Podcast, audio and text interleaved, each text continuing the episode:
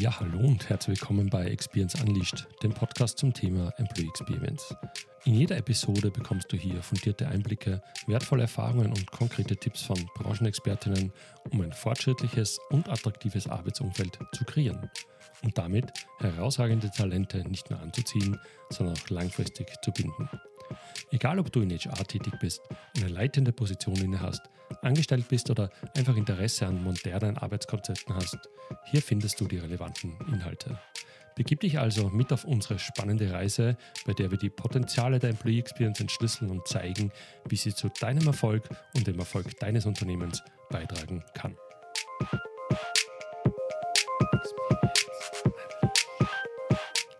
Ja, herzlich willkommen und Dankeschön, dass du heute wieder zuhörst.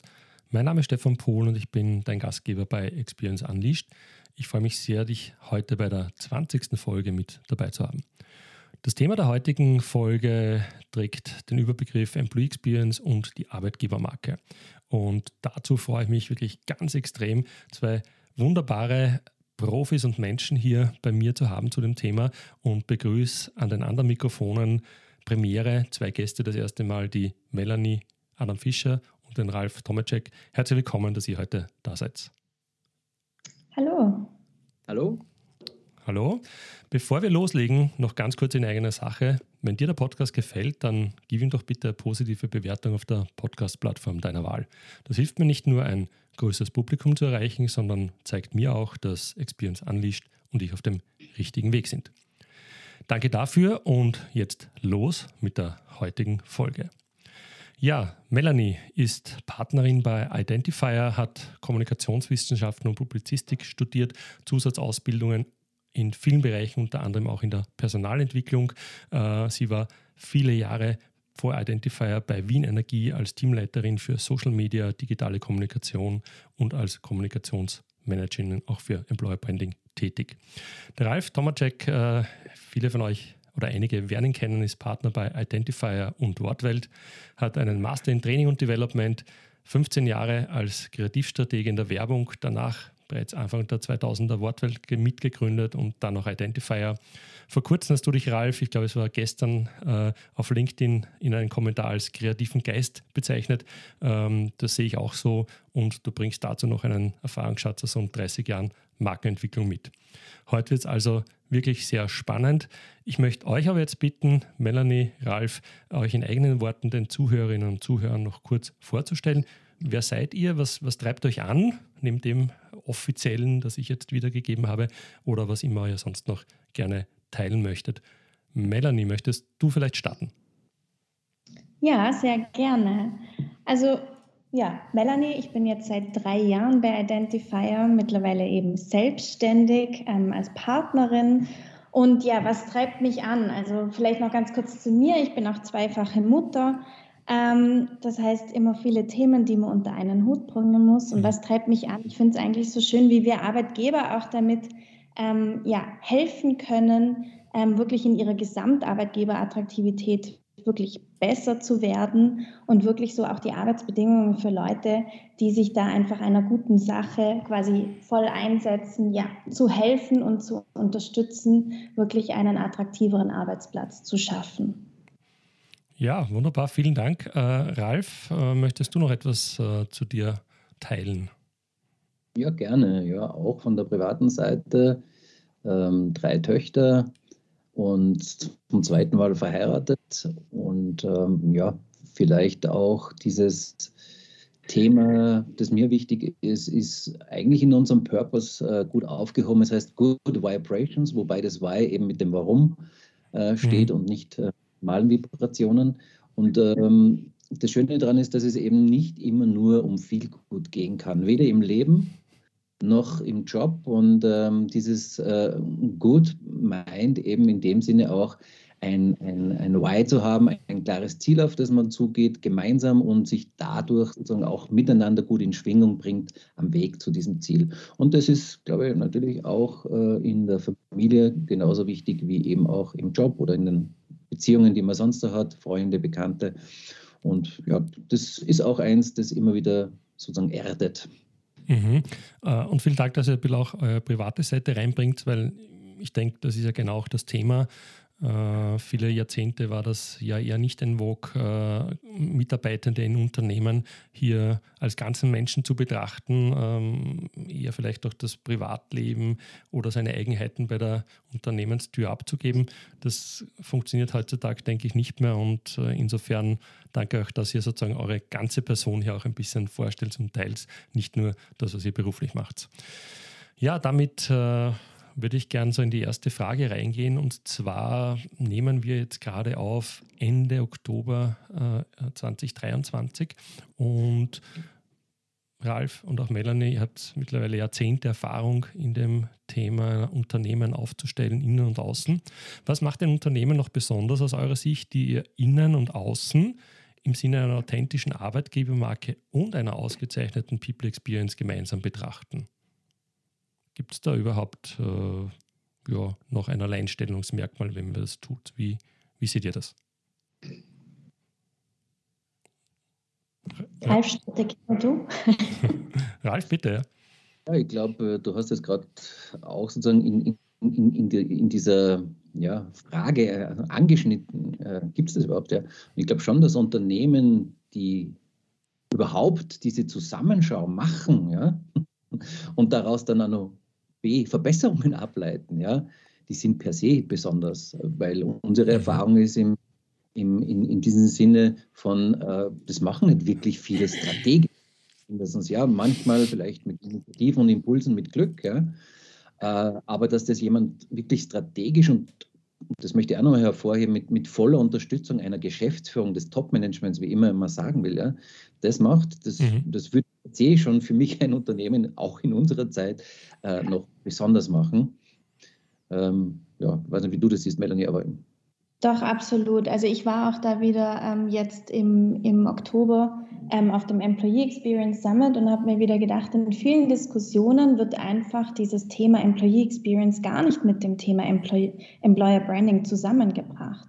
Und ich glaube auch, es ist absolut von Vorteil und quasi ein Muss hier wirklich die Themen zusammen zu sehen.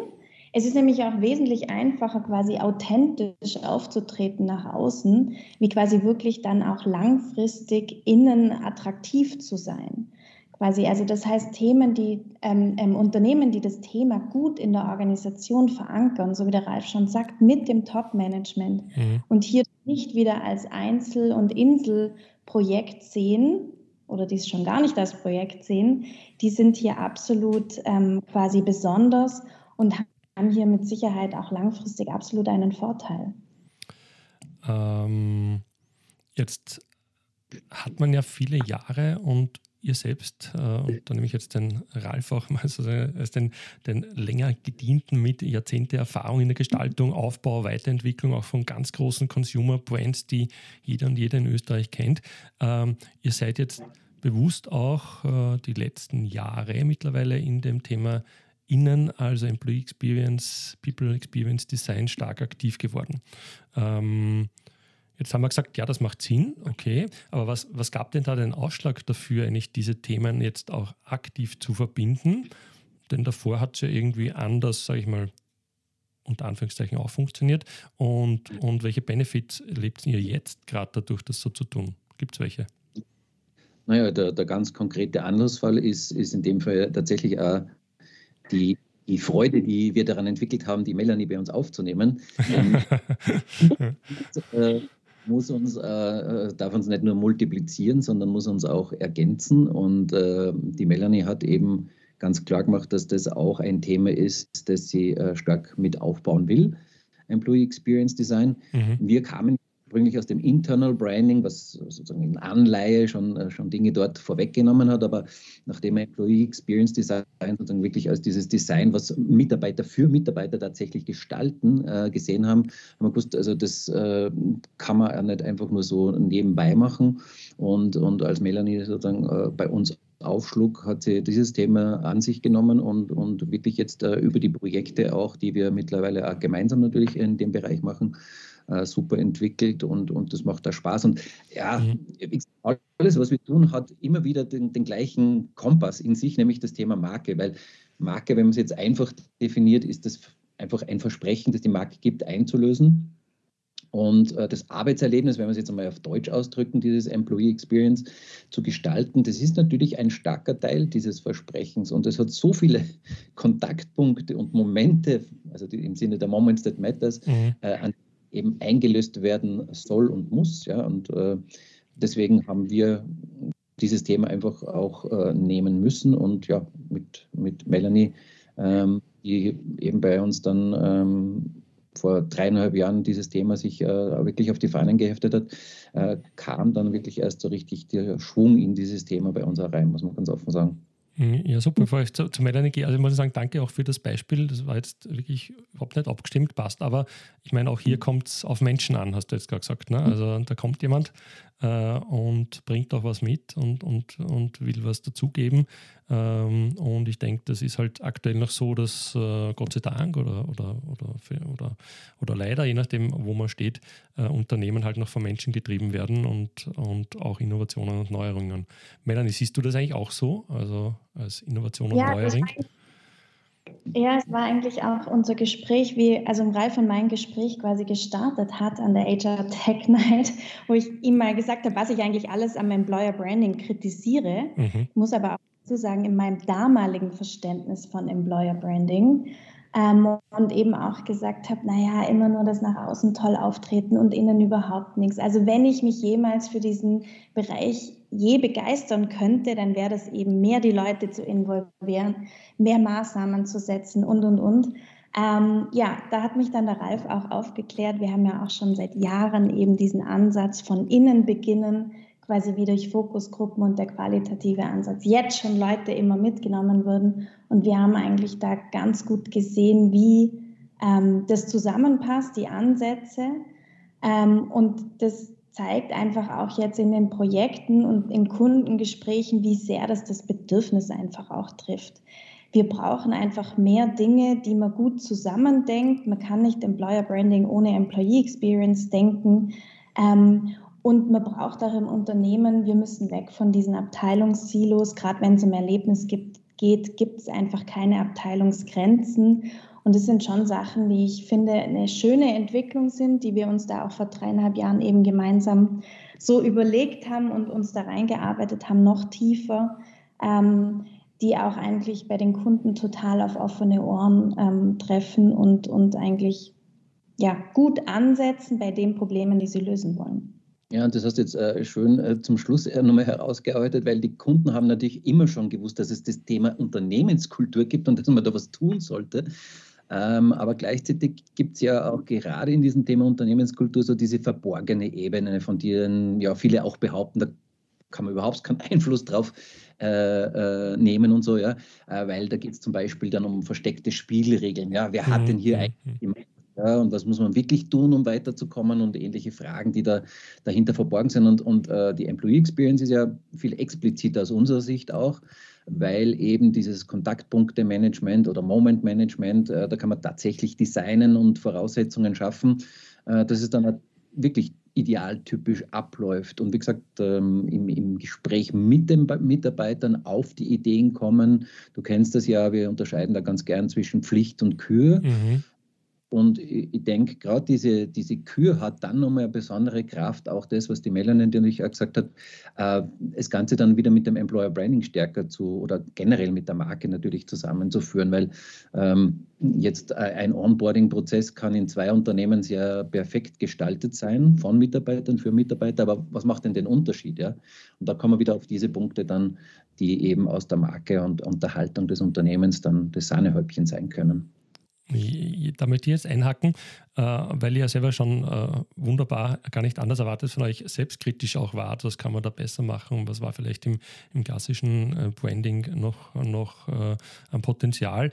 Jetzt kenne ich auch und ich bin auch eher so ein, so ein Konzernmensch von größeren Unternehmen. Da ist nach außen natürlich immer heile Welt. Ja, also natürlich ist alles Hochglanz und, und wunderbar und und, und jeder und jede ist der Beste, will das Beste tun, das passt ja auch, aber da ist natürlich alles ganz toll.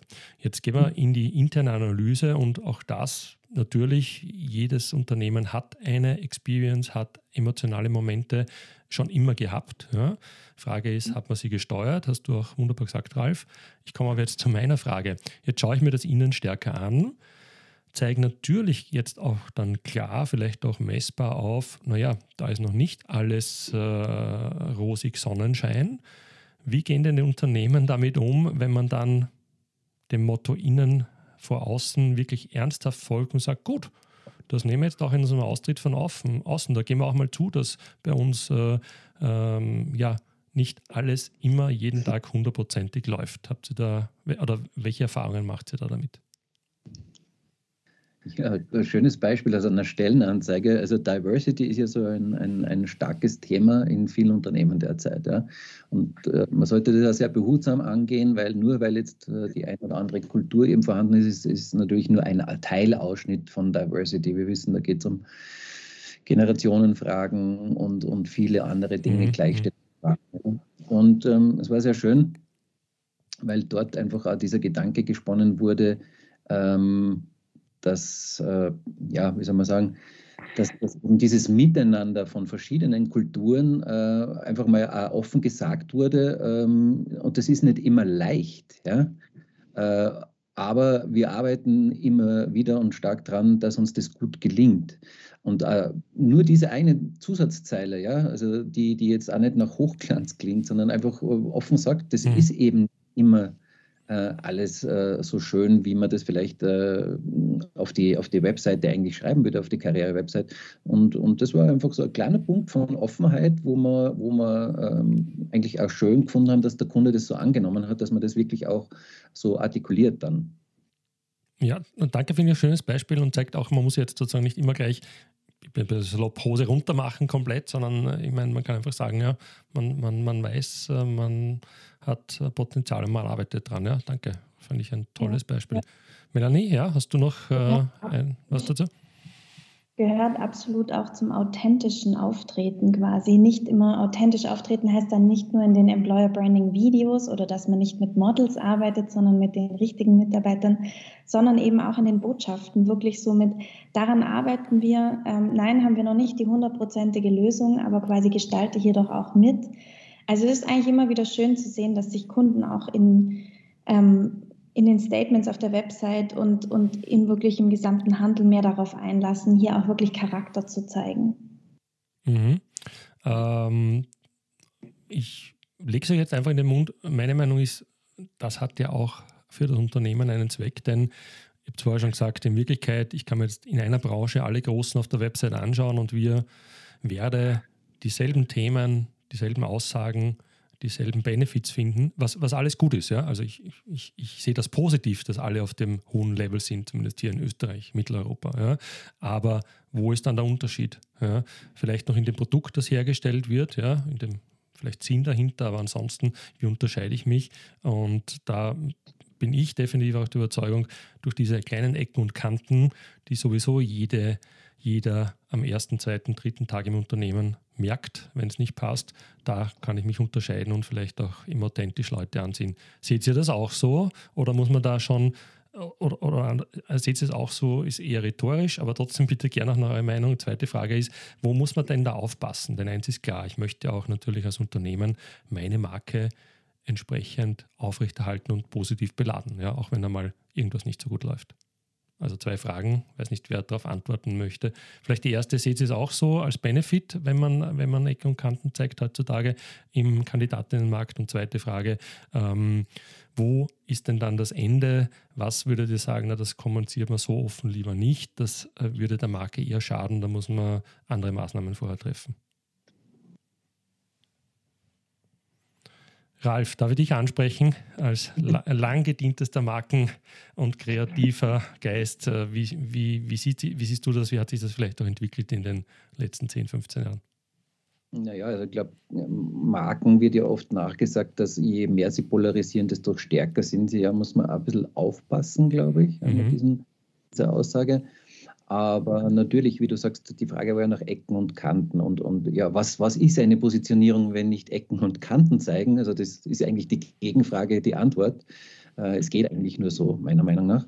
Und ähm, ja, authentisch, ich sage immer, ähm, weil, weil dieser Wunsch nach Authentizität, ich habe es Gott sei Dank gut rausgekriegt, Wahnsinn, ja. propagiert wird. Man muss auch da, glaube ich, relativieren und, und, und ein bisschen drüber nachdenken. Ich sag, kann man nicht vorstellen, dass es ähm, Leuten wirklich gefallen würde, wenn wir alle voll authentisch durch die Welt gingen. Ja? Mhm, mh, mh. Ähm, ähm, weil dann würde man sehr viel eben auch von diesen Dingen zeigen, die vielleicht unangenehm sind oder nicht so angenehm. Und so sehe ich es schon auch. Natürlich, äh, ich glaube, es ist ja jedem klar, dass ein Unternehmen kein Wunderwutzi ist und ein Arbeitgeber äh, seine Stärken, aber auch sicher seine Schwächen haben wird. Ja. Und, und eben, wie wir eingangs an dem Beispiel gesehen haben, wenn man, wenn man eben offen damit umgeht äh, und sagt, das anspricht, dass es einem auch klar ist, äh, dass das äh, nicht immer leicht ist zum Beispiel. Oder in einem anderen Beispiel habe ich, habe ich tatsächlich es auch mit einem Kunden geschafft, dass man direkt unter dem äh, Versprechen, ja, das sehr stark um das Thema Flexibilität geht, weil es dort auch um IT-Jobs geht, ja, wo wir das wirklich so hingeschrieben haben ähm, mit Fragezeichen. Ein großes Versprechen, nein und ja, nein, weil wir dafür schon viel tun und sehr individuell auf dich uns einstellen. Äh, und ja, weil uns klar ist, es geht immer noch ein bisschen besser und daran arbeiten wir laufend, versprochen. Ja, und genau mhm. darum es ist jedem klar, dass ein Versprechen zu halten ist. Äh, wir wissen aber alle und sind doch realistisch genug, dass das nicht immer leicht ist. Ja? Und, und wie gesagt, diese Ups und Downs eines Unternehmens im wirtschaftlichen Bereich, die spiegeln sich natürlich auch im kulturellen, im Umgang miteinander wieder. Da gibt es auch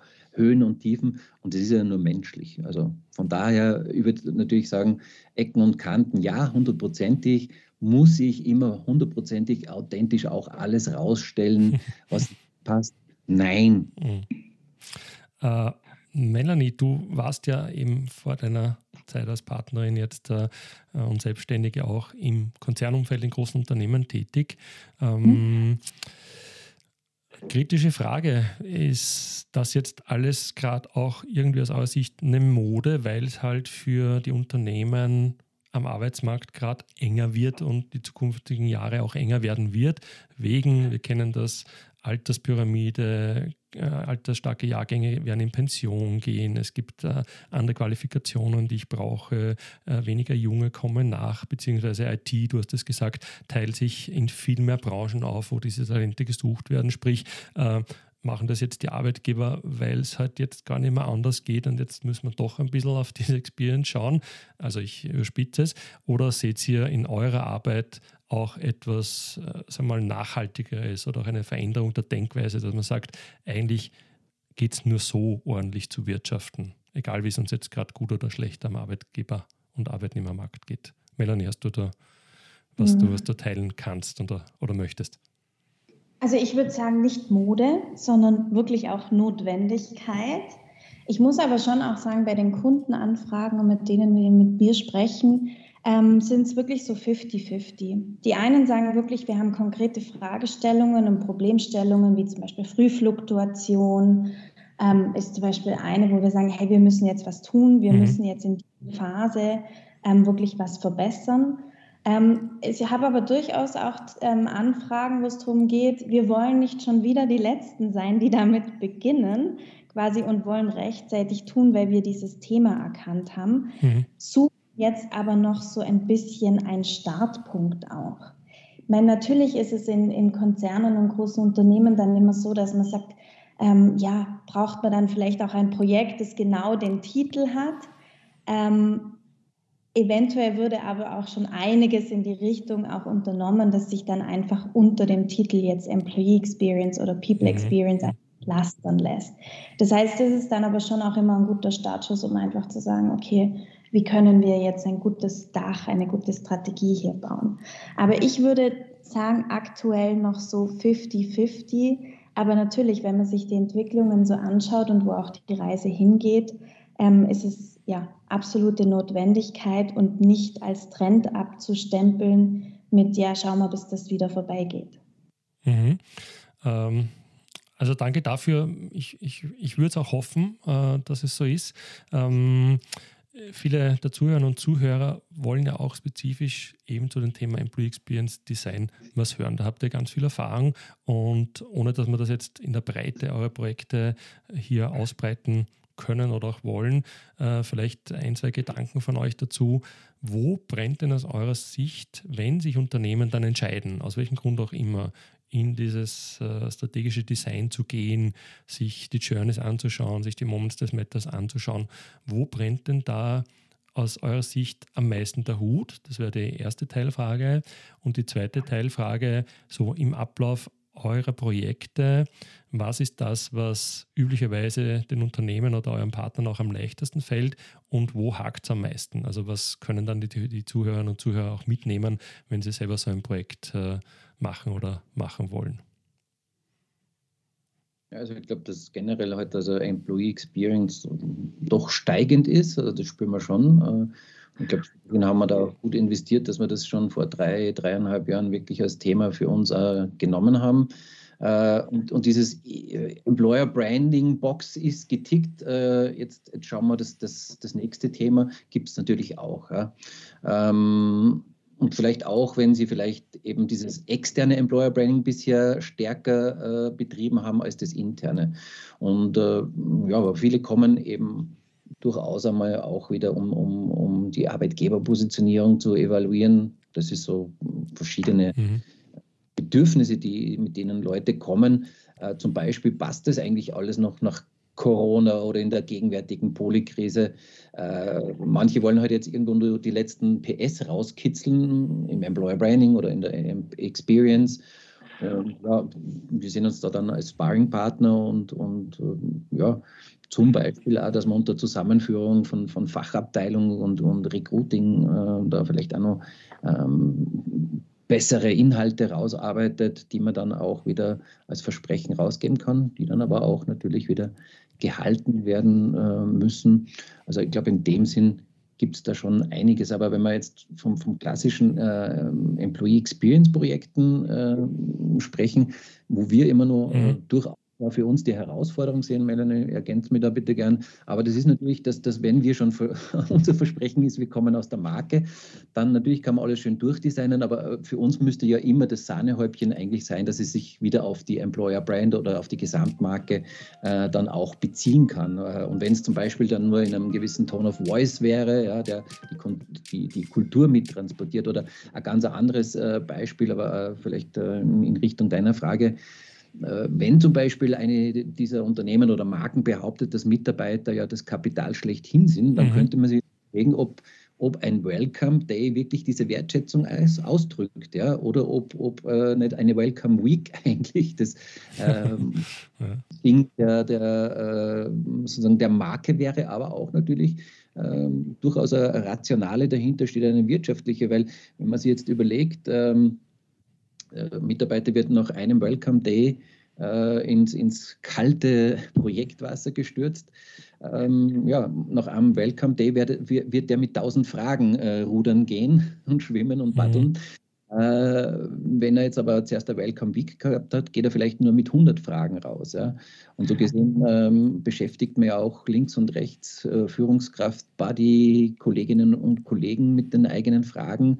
Und es hat ja dann auch wieder etwas mit, mit dem Selbstwert zu tun, den man da dabei erlebt. Ja? Ähm, und ich denke schon, dass das äh, so Punkte sind, die in der Employee Experience wichtig wären. Also dieser Bezug zur Marke, und, und, und wenn ich dann schon eben aus der Marke heraus solche, solche Standardsätze habe, dass, dass Mitarbeiter eben äh, people-centric und, und all diese Ansätze sind, dann, dann sollte ich auch versuchen, äh, in Maßnahmen äh, das Ganze abzubilden, weil wenn ich die Maßnahmen dann referenzieren kann, dann brauche ich nicht viel erfinden rundum. Dann kann ich sagen, schau mal, bei uns gibt es eben keine Welcome Day, sondern bei uns gibt es eine Welcome Week. Und da muss ich nicht mehr viel erklären von der Haltung, mhm, glaube ich. Mhm. Ja. Ja, und das betrifft jetzt natürlich viel eben auch die Leute, die jetzt im Büro sind, aber wir beschäftigen uns ja auch mit dem Thema zum Beispiel in Produktionsbetrieben oder im Lager sozusagen. Ähm, wie, was bedeutet eigentlich Employee Experience da? Und da haben wir natürlich auch, ist immer ein brennendes Thema Onboarding. Wie holen wir die Leute rein? Ähm, und vor allem auch das Thema Kommunikation. Interne Kommunikation. Wir sind es gewohnt, jeden Morgen klappen wir den Laptop auf und schauen uns quasi die internen News an. Mhm. So, wie kommen die News zu Ihnen? Das sind alles so Themen, wo man einfach sagt, das, das, da brennt es absolut. Reboarding, also quasi Langzeitkrankenstände, Karenzen, wie holen wir die Leute denn zurück? Geht ja auch wertvolles Wissen quasi sonst verloren. Hybride Arbeitswelt jetzt natürlich mit, ähm, wer ist im Büro, wer ist zu Hause. Mhm hier miteinander ist auch ein, ein großes Thema, wo es immer wieder brennt. Ähm, und ja, hier vor allem, wo, wo grenzen wir ab und wo fangen wir an?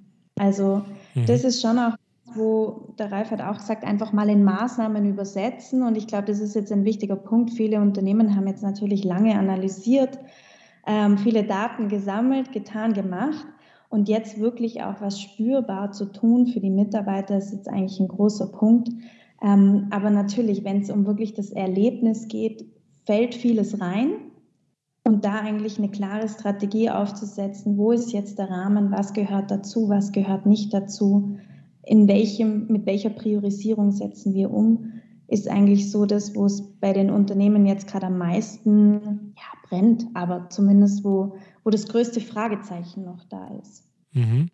Ähm, im, grob zusammengefasst, also das Ding, so ein, ähm, so einen Prozess, so einen äh, Journey, wie auch immer, sich anzuschauen, äh, ist etwas, was, was nicht aus dem Handgelenk geschüttelt wird. Ne? Also sprich, man sollte sich gut überlegen, gute Vorbereitungsphase haben, das habe ich rausgehört, bevor man da sich Hals über Kopf reinstürzt. Das wäre das eine gewesen. Und das Zweite, da würde ich noch vom, vom Ralf gerne das, das Beispiel aufgreifen, weil ich das wirklich toll finde, auch wenn ihr halt die Expertinnen und Experten seid. Aber mich, mich also verwundert, mittlerweile belustigt ja fast immer wieder die täglichen Meldungen zum Thema Hybrid. Ja, hast du jetzt auch angesprochen und, und wo unterschiedlichste Unternehmen und CEOs dann, dann ähm, Messages posten, ähm, ja, sehr, sehr autokratisch Leute wieder ins Unternehmen zurückholen zu wollen. Und dann am äh, Stunden später kommt das Diversity Integration Post, wie toll wir nicht sind. Ähm, das widerspricht sich meiner Meinung nach. Und Ralf, das wäre das Beispiel, was du gebracht hast. Das möchte ich jetzt ergänzen. Also da brauche ich gar nicht mehr sehr viel sagen, oder? Also ich meine, Leute, die ein bisschen nachdenken können, die beiden Posts sehen, die werden verstehen, wo es da vielleicht ein bisschen happert und wenn es nur die Kommunikation ist. Ja. Ähm, andersrum, wie du es schön beschrieben hast mit der Onboarding Week, denke ich auch, äh, da kann man die, die Daten, äh, die Taten sprechen lassen. Ähm, vielleicht so ein, weil ich euch beide da habe, ja, und, und ihr macht das ja wirklich ganz intensiv mit vielen Unternehmen. Ähm, wenn jetzt jemand zuhört, der sagt, okay, das, das machen wir so noch gar nicht, wie, ich weiß aber auch nicht, wie ich starten soll, ihr habt das ja schon angesprochen. Wie kann jetzt jemand, vielleicht auch als Person, der das Thema spannend findet oder der organisatorisch damit zu tun hat, äh, bei der Sache loslegen? Was würdet ihr empfehlen? Was, ich meine, außer mit euch zum Beispiel zu sprechen, natürlich, aber, aber was wäre so der erste Schritt? Ja, ich glaube, wichtig, ich Ralf, ich starte da einfach mal richtig, ist, also wichtig ist wirklich mal einen guten Überblick zu verschaffen. Ähm, wirklich auch gerne den, den Employee Lifecycle und den kann man jetzt mögen und kritisch diskutieren ähm, oder nicht, aber einen Lifecycle einfach mal herzunehmen und sich anzuschauen, was setzen wir für Maßnahmen, ähm, in welchem Bereich, was tun wir und diese auch zu bewerten. Weil nur weil wir einen Onboarding-Prozess haben oder ein Karenzmanagement oder ein Exit-Interview, ist das noch lange nicht gut, und wissen wir da vielleicht einfach auch nichts drüber. Das heißt, wo haben wir Daten, wo haben wir Feedback, wo ja, wissen wir eigentlich schon seit, seit geraumer Zeit auch gar nicht mehr, wird es überhaupt durchgeführt oder sonstiges. Das heißt, wirklich mal einen Überblick sich zu verschaffen, was fließt alles in das Thema ein, was haben wir und was nicht. Mhm. Natürlich zu schauen, wo sind die Daten und dann sich auch zu überlegen, was für ein Vorgehen macht Sinn. Du kennst unseren Zugang mit Fokusgruppen, hier wirklich auch den Dialog mit den Mitarbeiterinnen zu suchen. Das heißt, hier auch zu überlegen, was sind wirklich gute Punkte, wo wir sagen, hier lohnt sich ein Deep Dive. Hier fragen wir nach, hier gehen wir tiefer. Das ist auf jeden Fall was, wo man sagt, so kann man selber mal starten und, und auch mehr ins Thema wachsen. Mhm. Da würde ergänzen, genau dieses ja, Klarheit über das eigene Suchfenster zu finden. So äh, kann man das, glaube ich, nochmal gut zusammenfassen. Äh, und, und wo man dann äh, wirklich ähm, von welchen Daten ausgeht. Und, und Daten sind ja oft die klassischen Dinge wie äh, Vorbefragungen, Mitarbeiterbefragung, äh, Exit-Interviews, äh, Onboarding-Interviews und ähnliche Dinge. Und dort wird sich ja herauskristallisieren, wo man, wo man am besten mal hingreift und, und wo vielleicht auch nicht, weil äh, dafür, darüber Klarheit zu kriegen, warum ähm, der ganze Lifecycle ist sehr lange und, und äh, ja, wenn, wenn eben die Frühfluktuation aus dem Beispiel von vorher von der, von der Melanie äh, das Problem ist, dann werde ich mich äh, vielleicht jetzt ähm, weniger um, um Entwicklungsphasen oder Übergangsphasen vom Mitarbeiter zur Führungskraft äh, wahrscheinlich beschäftigen, weil, weil die eben eher normalerweise später folgen, sondern da werde ich mhm. mich sehr stark auf den Bereich, was versprechen wir in der Candidate Experience denn, was wir vielleicht später äh, oder Wochen später schon nicht einhalten. Ja? Und, äh, oder auch die Preboarding-Phase mal zu schauen, äh, können wir die vielleicht stärker schon nutzen, damit eben die Frühfluktuation äh, gar nicht so äh, steigt, äh, wie es vielleicht gegenwärtig ist im Unternehmen. Und ich glaube, da kann man, kann man schon eben durchaus ähm, einen Fokus legen und, und das eigene Suchfenster recht rasch finden, wenn man, wenn man da offen ist gegenüber sich selbst. Mhm. Ähm, ich glaube, wir könnten jetzt wirklich noch sehr lange weiter diskutieren äh, und ja, wir haben uns ja auch keinen Zeitrahmen gesetzt. Trotzdem äh, möchte ich so ein bisschen den Blick von Status quo langsam so in Richtung Zukunft schwenken lassen, um dann, um dann auch langsam auszufäden. Äh, Blick in die Zukunft, also 2024 im Wesentlichen oder 25, die nächsten äh, beiden Jahre. Was oder wie werden sich denn Arbeitgeberunternehmen präsentieren müssen? Was müssen sie anbieten, um weiter attraktiv zu sein für die, für die richtigen Leute, die sie suchen? Und sie dann eben auch, danke für das, den Hinweis, nicht nur anzuziehen, also mal zu finden, sondern dann auch langfristig zu halten. Also da geht es jetzt um die Inhalte. Was, was sind denn so die, die Themen, die ihr herausarbeitet, wo die Menschen sagen, ja, das erwarte ich mir, das, das brauche ich? Ernie? Ja, wer, wer möchte? ich glaube, also, also ein Megatrend, der da ist, ist, ist, ist ähm, ja, hundert, hunderte Jahre schon behauptet äh, und immer wieder in den Mittelpunkt gestellt der Mensch. Ja. Jetzt kann man streiten, ob man es Employee-centric äh, oder nach außen Customer-centric oder einfach insgesamt People-centric äh, mhm. nennen will. Also ich bin der, bin der Überzeugung, dass das einfach die, die Geschichte ist, vor allem wenn es mir darum geht, also wirkliche Top-Talente zu finden und dann auch noch zu halten, dann, dann wird das äh, alles, was in diese Individualisierung ähm, einzahlt, das Wichtigste sein und äh, gerade zuerst in dem Beispiel von dieser EVB haben wir uns auch lange damit beschäftigt in dem Projekt und es war eben diese Flexibilisierung, die wir dann ganz vorne ins Auslagenthema sozusagen gestellt haben. Auslagenthema deshalb, weil man ja nicht alles, was, was äh, sozusagen eine Stärke eines Arbeitgebers ist, gleichzeitig ins Schaufenster stellen kann. Mhm. Und dort war das Thema Flexibilität und ich glaube, das ist durchaus dem Megatrend eben, ähm, den wir da gesehen haben für diese Zielgruppe, eben gerade Top-Talente im IT-Bereich äh, wirklich schlagend gewesen. Ja. Und ich glaube, das wird sich fortsetzen äh, und intensivieren, weil wir eben äh, sonst ja eigentlich nur pokern können als Unternehmen. Ja. Also Pokern tun, glaube ich, einige so gedanklich, weil du hast ja vorher erwähnt, wenn jetzt da Rückrufaktionen gestartet werden und so, ja. Und ich glaube, dass solche Menschen einfach pokern drauf, dass sich der, Bemerker, äh, der Bewerbermarkt in dieser Polykrise, in der wir nun mal stecken, äh, wieder drehen wird, ja. Mhm.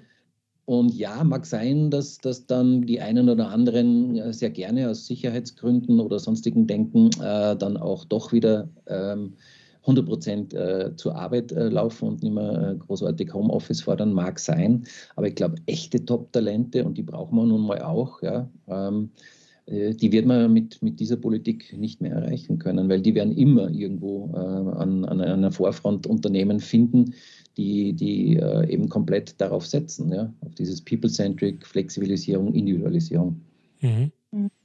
Ich ergänze es vielleicht ein bisschen auch dieses Thema eben die Wert, dieses Thema Wertschätzung wirklich ernst nehmen.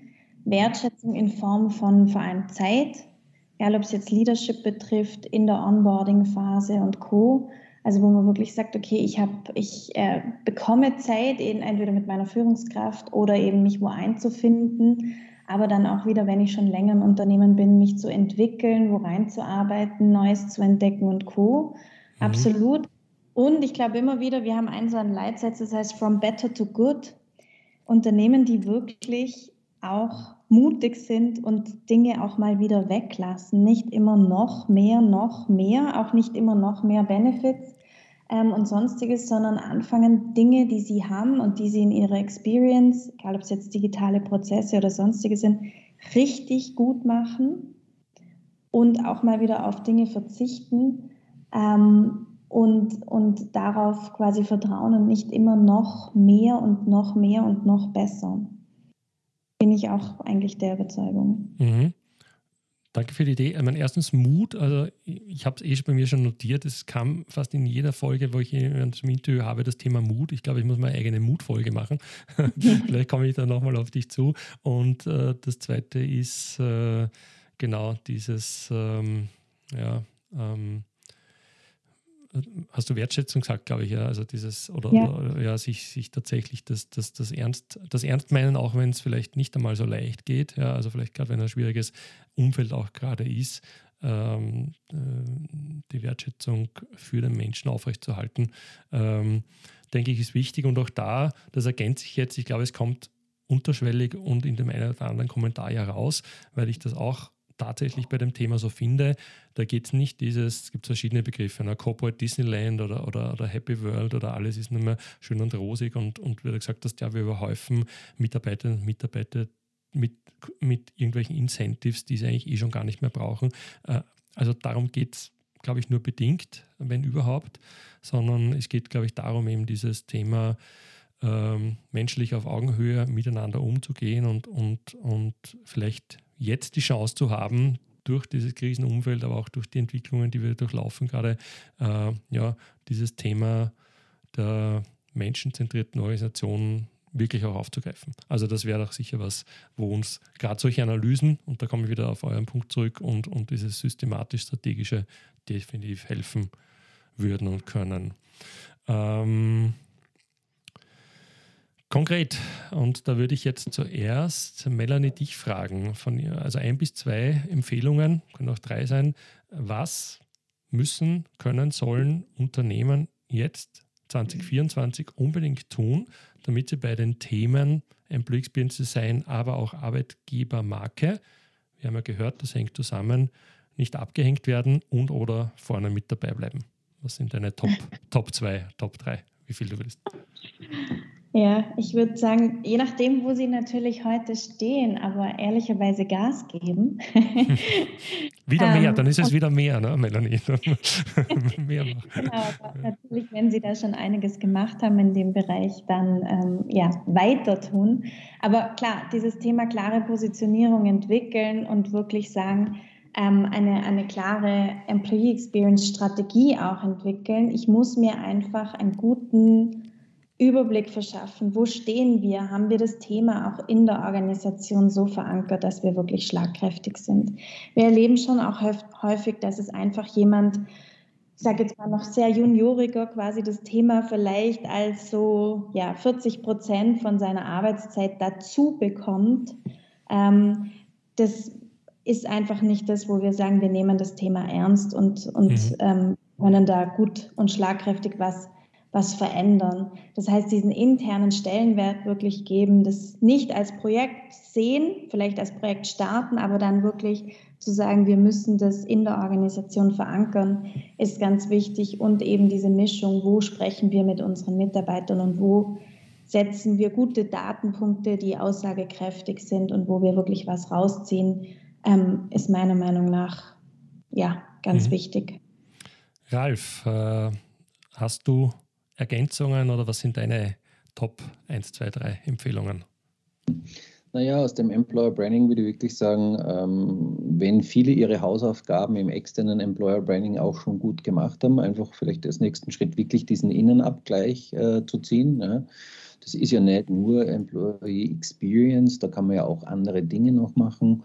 Ähm, S rauskitzeln habe ich zuerst genannt, ja, also mhm. äh, stellen Rate alleine. Ja, also die, die beschäftigen uns ja ganz stark in den Projekten und ich kann eben Stelleninserate so oder so machen. Ja. Äh, und äh, da ist die Empfehlung, danach trachten wir halt, dass, dass wir einfach auch das äh, Verständnis zwischen Business, also Fachabteilung äh, und, und Recruiting, das wechselseitige Verständnis noch erhöhen, äh, um eben zu einem besseren Content zu kommen und dass man das dann auch noch netter und vielleicht äh, etwas erzählerischer texten kann, ist, ist dann nur ein nächster Schritt. Aber da kann man viele BS noch rausholen, weil wenn ich zum Beispiel eine eine besondere Akademie für Position habe und ich stelle es dann nicht ins Stelleninserat und es kommt mhm. erst raus, mhm die Fachabteilung mit dem Recruiting zusammensetzt und solche Dinge passieren dann eben in diesen Interviews, dann, dann sind das eben äh, super PS, die man noch rauskitzeln kann. Das andere ist zum Beispiel Jobbotschafter, das machen wir durchaus äh, immer, immer mhm. mehr.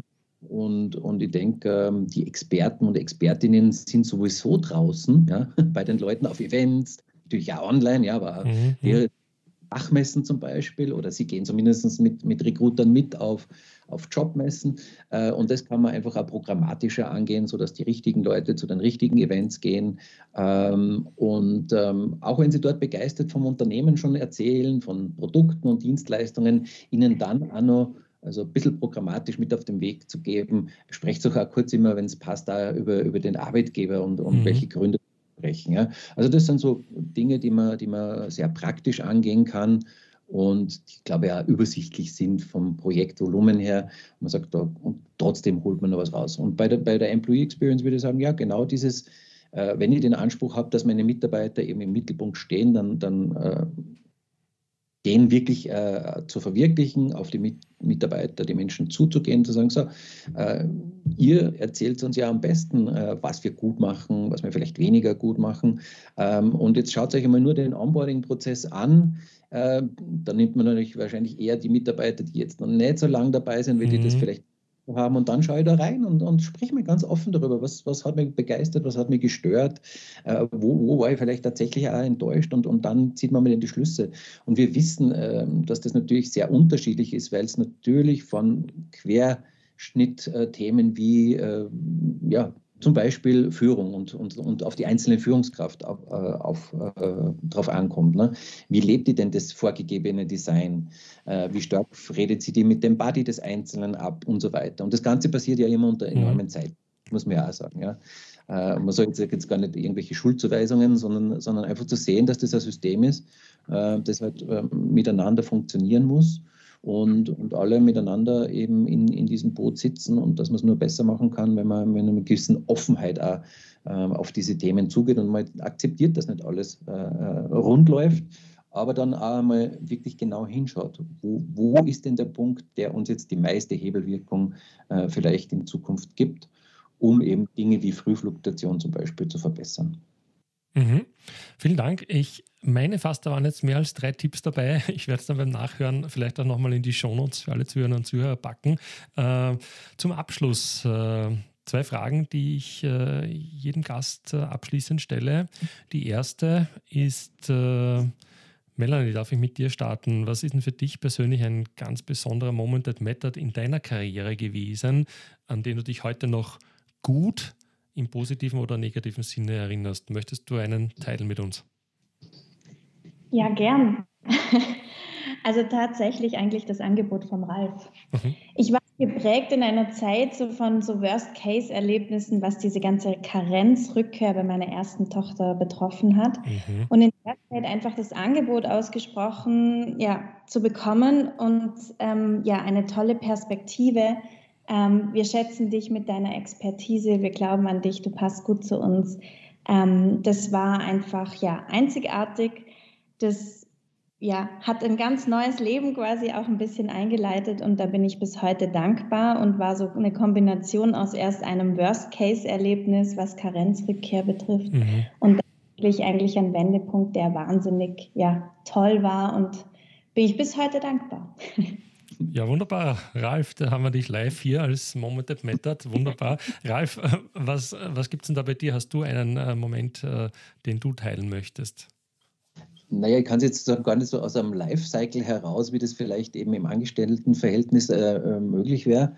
Aber was, was mich immer wieder natürlich schon ähm, positiv berührt und, und, und wirklich äh, Freude auslöst, ist, ist es, es gibt so einen wiederkehrenden Moment, wenn wenn Kunden äh, auch nach Jahren einfach äh, wiederkommen und, und äh, zum Beispiel die EVP, die wir vor zehn Jahren äh, gemacht haben, gemeinsam oder vor 15 Jahren einfach hinterfragen und, und wieder auf, auf mich als Person auch zurückkommen. Also das ist was, was mir natürlich immer wieder besonders anspricht und freut, weil es eben Wertschätzung äh, und mhm. die brauchen wir alle und, und auch Vertrauen äh, spiegelt. Und ja, gerade in der Selbstständigkeit ist das natürlich auch etwas, wo man sagt, toll, weil wir sind halt sehr projektgetrieben. Wir sind jetzt nicht klassisch vielleicht äh, die, die jeden Tag äh, über Jahre beim, beim Kunden immer wieder aufschlagen. Aber dass eben auch nach einer gewissen Pause dieses Moment äh, da ist, ja, das, mhm. das Vertrauen. Also das ist für mich immer wieder etwas, was mich wirklich berührt. Super. Danke fürs Teilen eurer Momente. Die zweite Frage, äh, und die könnt ihr mir gerne auch gemeinsam beantworten. Äh, Gibt es irgendjemand, äh, den ihr kennt, mit dem ihr zusammengearbeitet habt oder der euch einfällt, den ihr mal hier gern bei Experience Unleashed hören würdet im Interview, den ich mal als Gast einladen sollte? Jacob Morgan. ja, ja, das wäre nett. Ja. Ich bin ja Deutsch, das liegt ja nur daran, dass ich deutschsprachiger Podcast bin. Sonst immer. Ja, passt beiseite. Äh, äh, also gerne, gibt es noch was Realistischeres? Ja, ähm, wer mir wirklich in Erinnerung geblieben ist, sind die, sind die Swantje Knapp und der René Goos von Atruvia. Ah, die ja. waren vor einem Jahr, ähm, du wirst sie auch kennen, auch auf dem Employee Experience Summit und haben ihre ganze Shared Leadership Umstellung, mhm. also das Organisationsentwicklungsprojekt vorgestellt. Und ich glaube, es ist ein wahnsinnig schöner Case. Die haben in der Zwischenzeit auch sehr viel weiterentwickelt und haben erstens einen ganz anderen Blick auf dieses ganze Thema vom Vorstand wirklich verankert. So, und mhm. haben natürlich viel umgesetzt und können wirklich schon aus der Praxis berichten, was ist gut gegangen, was vielleicht auch nicht. Ähm, ja, sehr erfrischend die zwei und die teilen sich eben auch ein mhm. Team. Das heißt, hier ist viel Erfahrung da. Cool, vielen Dank. Ja, also ich kenne Sie. Äh, wir haben, glaube ich, schon mal kurz irgendwie auf LinkedIn geschrieben. Äh, auf jeden Fall äh, realistischer als der Jacob. Ja. Vielen, vielen Dank. Ich habe es notiert und werde mal mit Ihnen in Kontakt treten, weil das Thema im Shared Leadership, glaube ich, auch sein irgendwie so noch so ein Frontline-Thema ist, das gerade zu dieser mhm. Experience-Geschichte auch, glaube ich, sehr viel beitragen kann. Ja, damit äh, sage ich vielen, vielen herzlichen Dank. Es war wirklich toll, euch beide hier zu Gast zu haben äh, und äh, mit euch beiden gleichzeitig zu sprechen. Eine Premiere hier äh, für mich und, und für den Podcast. Ich hoffe, euch hat es auch Spaß gemacht. Mir hat Spaß gemacht und ähm, ja, ich äh, bedanke mich für eure Zeit, für eure Einblicke und ja, wünsche euch weiterhin viel Erfolg beim beim Tun und Machen und äh, Gestalten einer ausgezeichneten People Experience. Danke, Melanie. Danke, Ralf. Dankeschön. Schön. Vielen Dank, dass du heute wieder bei Experience Unleashed dabei warst. Wenn dir die Inhalte gefallen haben, würde ich mich riesig über dein Feedback freuen und lass mich dabei gerne auch gleich wissen, welche Themen du dir für zukünftige Folgen wünschst. Unter www.experience-unleashed.com kannst du mit mir Kontakt aufnehmen und auch den Blogpost zum Podcast nachlesen. Und wenn du glaubst, dass Freunde, Kolleginnen oder Bekannte von unseren Themen profitieren könnten, empfehle den Podcast gerne weiter. Dafür sage ich Danke, wünsche euch alles Gute, bleibt gesund und bis zur nächsten Folge.